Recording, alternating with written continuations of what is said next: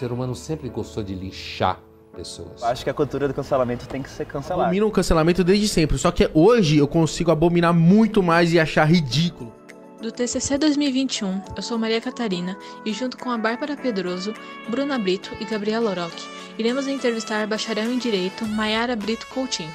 O assunto de hoje é como a cultura do cancelamento se encaixa com as perseguições e agressões online que acontecem nas redes sociais. Olá, Maiara, tudo bem? Levando em consideração o artigo 1, inciso 3 da Constituição Federal, que fala sobre a dignidade da pessoa humana, e também o artigo 5, inciso 4, que trata sobre a livre manifestação do pensamento, sendo vedado o anonimato, como o cancelamento teve deveras notoriedade? E existe a possibilidade da cultura do cancelamento se encaixar como prática de bullying? Tudo bem com vocês, meninas? É um prazer estar aqui com vocês para que possamos esclarecer esses pontos cruciais sobre o cancelamento, baseando-se nas leis vigentes em nosso Estado democrático de direito e quem é que será alcançado por esse cancelamento. Antes de tudo, é bom esclarecermos que o cancelamento ele sempre existiu.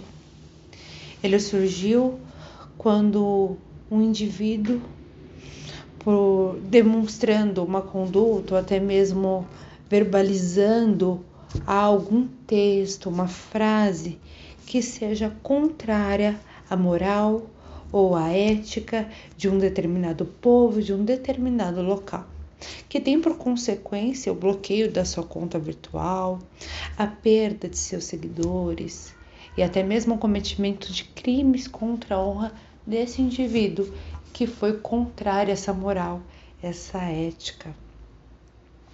E por aí vai.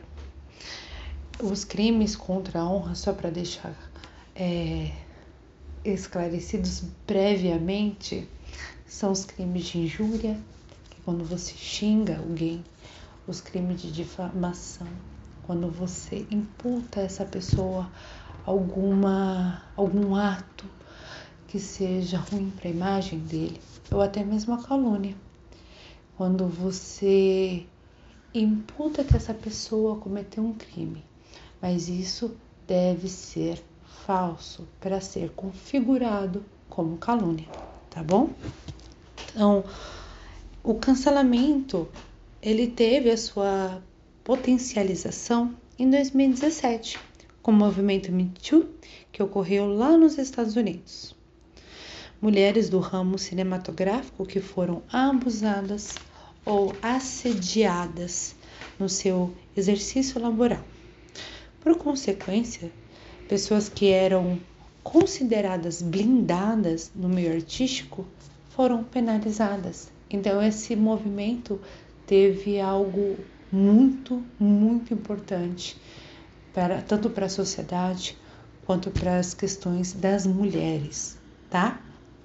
Agora respondendo a sua pergunta, tá?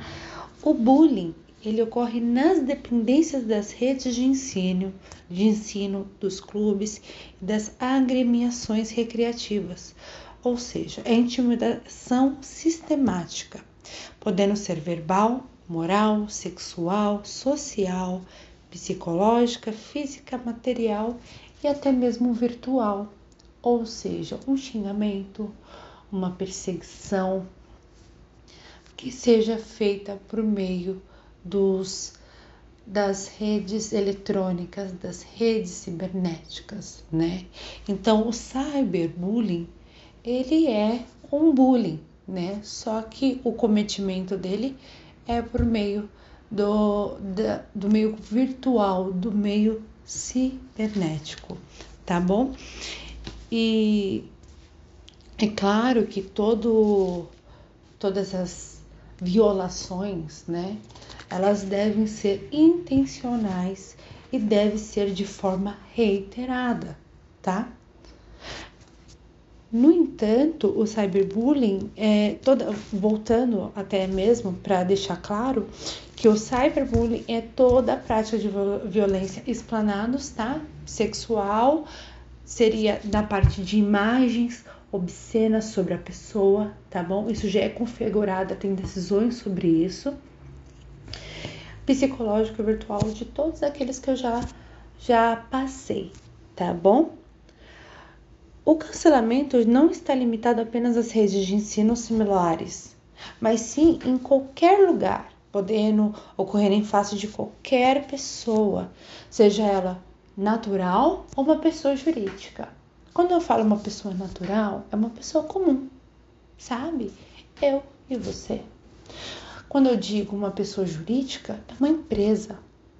Então, uma empresa pode ser cancelada sim. E um político pode ser cancelado, um artista, um anônimo. Então, só para deixar claro, o cancelamento ele pode acontecer em qualquer âmbito, qualquer lugar. Seja ele aqui, eu e você, na nossa conversa, eu te cancelo, você me cancela de forma de ignorar, de trazer todos esses pontos negativos por algo que você achou que eu fui contra, até mesmo uma moral, uma ética, um costume, que pode ser feito pelas redes sociais, o que é mais comum pelas redes sociais. O cancelamento também ele pode ser feito nas dependências de ensino, né? Seria o bullying, o cyberbullying. Mas ele deve estar configurado a essa rede de ensino ou seus similares.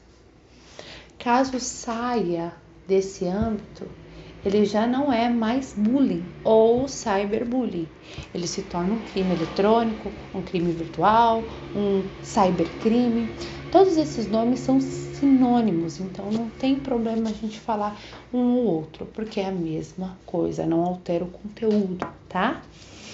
Então ele só será cancelamento, ou melhor, ele não será é, bullying se for fora dessas dependências, mesmo seja cibernético, tem que ter uma ligação, tá bom? Com base em tudo que vivenciamos, podemos ver que o cancelamento é presente na vida de todos, através do acesso à internet, causando intrigas, problemas pessoais e intimidando as pessoas. O cancelamento, por ser um tipo de intimidação, a senhora diria que é melhor determiná-lo como um cyberbullying ou um crime cibernético? O cancelamento gera a violação dos direitos de personalidade, direito da dignidade da pessoa humana, a liberdade de expressão, de pensamento, a ampla defesa, o direito de resposta, conhecido é, de forma jurisdicional como contraditório. Todos esses direitos são preceitos estabelecidos e guardados, resguardados pela nossa Constituição Federal a lei maior do, do nosso país. Também, por consequência, a prática de crimes contra a honra, injúria, difamação, calúnia, tipificados no Código Penal brasileiro. Então, sim, o cancelamento ele é determinado como um crime cibernético.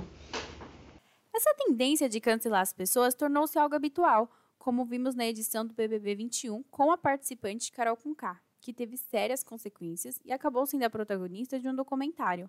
Sabemos que o anônimo é uma ocultação do indivíduo e é permitido em diversos lugares. Contudo, a segurança no anonimato é realmente segura? A ausência de identificação do usuário é permitida na internet?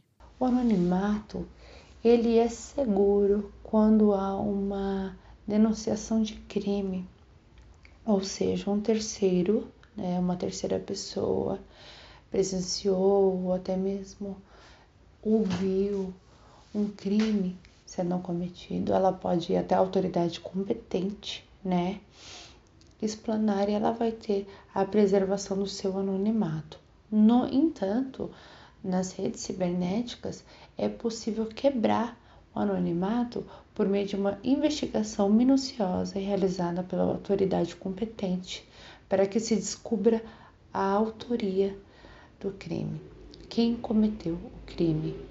Então, é possível essa quebra, né, de do anonimato para que possamos avaliar e verificar quem está por trás dos crimes cancelamento deixa muitas sequelas na população. Em alguns casos, há pessoas que acabam perdendo o emprego e desenvolvem depressão. Com todo o linchamento virtual que a pessoa cancelada recebe, qual a melhor forma, juridicamente falando, de se tratar desse assunto com quem pratica o cancelamento? Existe alguma plataforma para denunciar casos desse tipo? Para que tenha uma um cerceamento desse cancelamento, para que cesse esse cancelamento, a pessoa que é cancelada, que está sendo cancelada, ela precisa de provas do que está acontecendo. Então, ela pode utilizar o WhatsApp, ela pode usar o, o inbox ou até mesmo o Messenger para até mesmo o feed de notícias, ela printar aquelas informações todo o, as agressões que ela vem, vem sendo feitas contra ela, ela pode printar isso e até um cartório mais próximo de sua residência e registrar, elaborar uma ata notarial. O que é isso? É um documento oficial de tudo que vem acontecendo nas redes sociais, tá? É um meio probatório é uma forma de prova e ela leva essas provas até a autoridade competente, que será a delegacia mais próxima da residência dela, para que ela possa fazer a, a queixa-crime.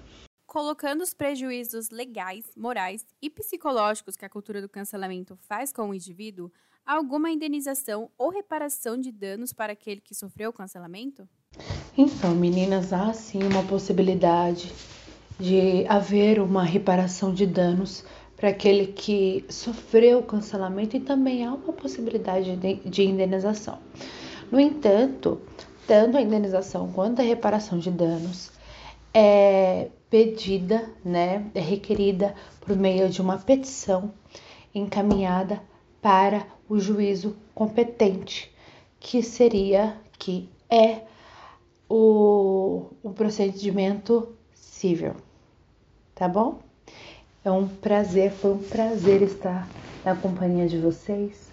Espero que possamos, ou melhor, que eu tenha esclarecido essas dúvidas, né, que surgem de uma forma tão corriqueira.